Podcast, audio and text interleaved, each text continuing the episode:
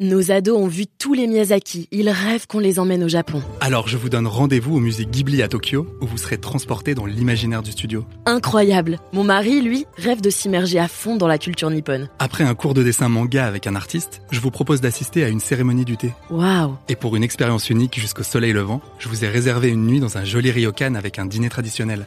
Je nous y vois déjà. Avec Marco Vasco, ne rêvez plus, vivez votre voyage l'esprit libre. Au rendez-vous sur marcovasco.fr pour imaginer votre prochain voyage sur mesure.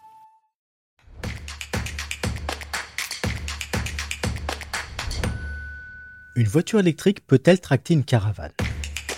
Vous écoutez un podcast imaginé par Le Particulier, le média de référence pour mieux connaître vos droits au quotidien. Aujourd'hui, nous répondons à la question de Ludovic qui souhaite acheter une voiture électrique. Il se demande si son véhicule pourra tracter une caravane.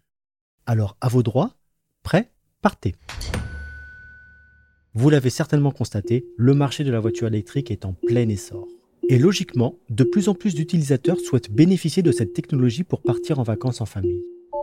Il faut savoir que techniquement, un véhicule électrique peut parfaitement être homologué pour installer une boule d'attelage et tracter une caravane ou une remorque. Malheureusement, Ludovic, à l'heure actuelle, seuls quelques dizaines de modèles de véhicules le sont, et cette option n'est pas prévue par les constructeurs sur les véhicules électriques d'entrée de gamme.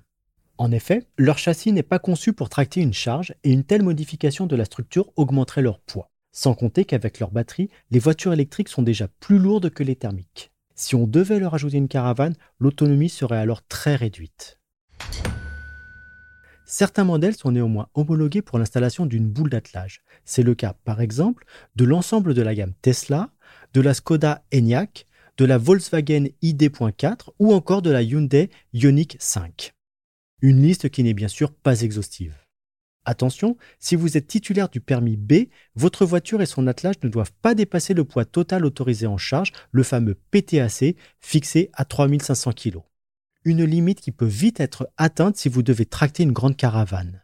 Pour pouvoir conduire un ensemble plus lourd, il vous faudra suivre une formation de 7 heures et obtenir une mention sur votre permis. Si vous choisissez malgré tout d'installer un attelage sur un véhicule non homologué, le risque est important puisque vous ne seriez alors plus couvert par votre assurance et la garantie constructeur de votre véhicule serait remise en cause. Enfin, Ludovic, sachez que certains modèles, bien que non homologués pour tracter une caravane ou une remorque, peuvent être équipés d'une boule destinée au seul transport d'un porte-vélo ou d'un coffre supplémentaire, avec un poids transportable toutefois limité à quelques kilos. Alors, selon vous, est-ce que l'électrique c'est fantastique?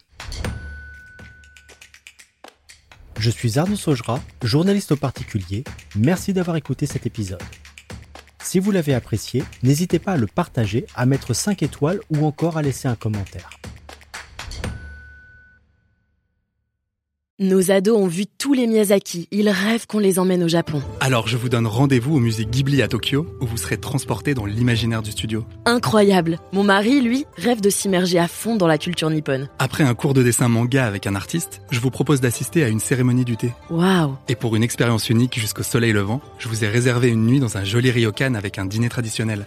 Je nous y vois déjà. Avec Marco Vasco, ne rêvez plus, vivez votre voyage l'esprit libre. Rendez-vous sur marcovasco.fr pour imaginer votre prochain voyage sur mesure.